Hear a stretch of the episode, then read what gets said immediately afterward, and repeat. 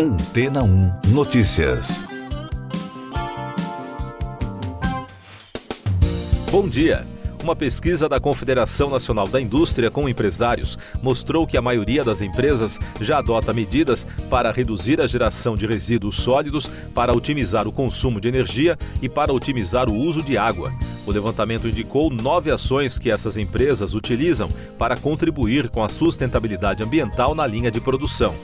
Do total das indústrias que participaram da pesquisa, 36% adotam de 5 a 6 ações e 22% adotam de 7 a 8 ações. As empresas que não desenvolvem nenhuma medida relacionada à sustentabilidade somam 3%. A pesquisa ouviu 1.004 executivos de empresas industriais de pequeno, médio e grande portes em todos os estados. O levantamento foi feito pelo Instituto de Pesquisa em Reputação e Imagem, a FSB, entre os dias 3 e 20 de novembro. A pesquisa também destacou as ações prioritárias para que a indústria contribua para a descarbonização do país: modernização de máquinas, 27% uso de fontes de energias renováveis, 23%, e investimento em tecnologias de baixo carbono, 19%. Outras medidas foram investimento em inovação, 14%, e acesso a financiamento, 10%. A dificuldade de crédito ou financiamento foi apontada como barreira para implantar ações de sustentabilidade por 22% dos entrevistados e 67% demonstraram interesse em acessar linhas de crédito para iniciativas sustentáveis. Em reportagem da Agência Brasil, segundo o presidente da CNI, Ricardo Alban, a indústria brasileira já é parte da solução quando o assunto é sustentabilidade e adaptação às mudanças climáticas. O principal foco de investimento dos empresários industriais para incrementar as ações sustentáveis nos próximos dois anos é o uso de fontes renováveis de energia, citado por 42% dos entrevistados, seguido por modernização de máquinas, 36%, e medidas para otimizar o consumo de energia, indicado como prioridade para 32%. Mais destaques das agências de notícias: o Hamas libertou no domingo 17 reféns detidos na faixa de Gaza há sete semanas.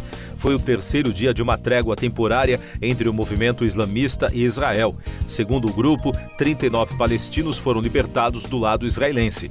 Com a terceira libertação desde o início do cessar-fogo na última sexta-feira, agora são 58 o número de reféns que recuperaram a liberdade. O Papa Francisco viajará até Dubai, nos Emirados Árabes Unidos, para participar da COP28, a Conferência das Nações Unidas sobre as Mudanças Climáticas. O religioso disse, no Ângelus de domingo, através de videoconferência da Capela da Casa Santa Marta, que agradece a todos aqueles que acompanharão esta viagem com o compromisso de levar a sério a proteção da nossa casa comum, se referindo ao planeta Terra.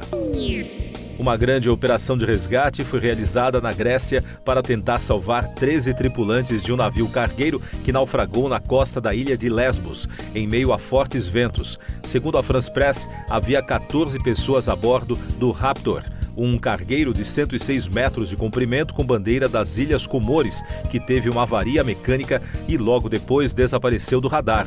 De acordo com as últimas informações, um dos tripulantes conseguiu ser resgatado até a gravação deste podcast.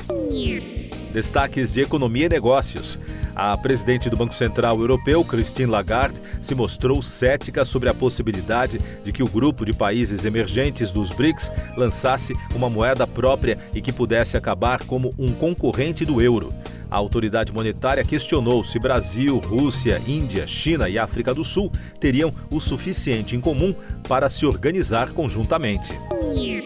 E no Brasil, dados da Lynx, empresa do grupo StoneCo, especializada em tecnologia para o varejo, apontam que as vendas realizadas pelas marcas em sites próprios tiveram aumento de 67% na sexta-feira da Black Friday, em comparação a 2022. O pico de acessos e buscas ocorreu às 22 horas da quinta-feira, mas o maior número de vendas online foi registrado às 10 horas de sexta.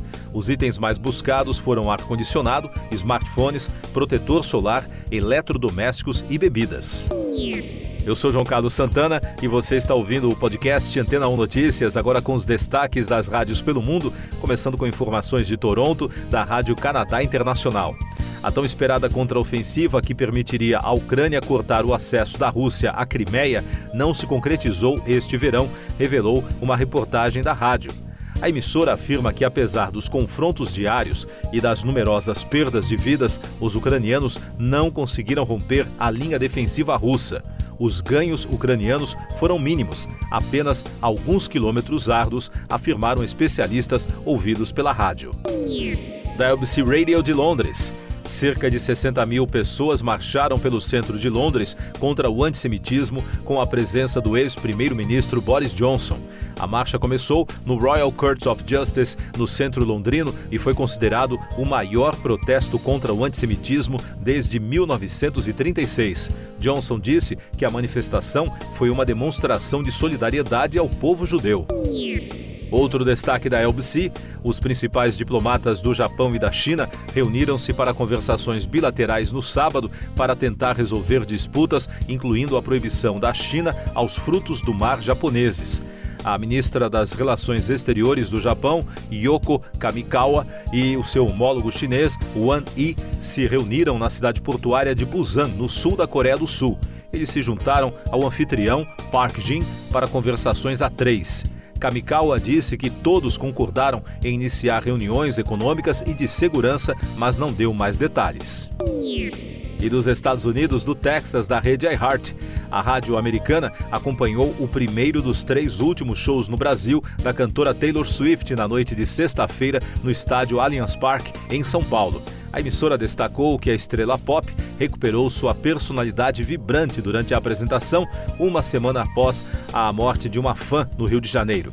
A reportagem chamou a atenção para duas músicas incluídas na apresentação: Now That We Don't Talk, de 1989 e Innocent, de Speak Now. Siga nossos podcasts em antena1.com.br. Este foi o resumo das notícias que foram ao ar hoje na Antena 1.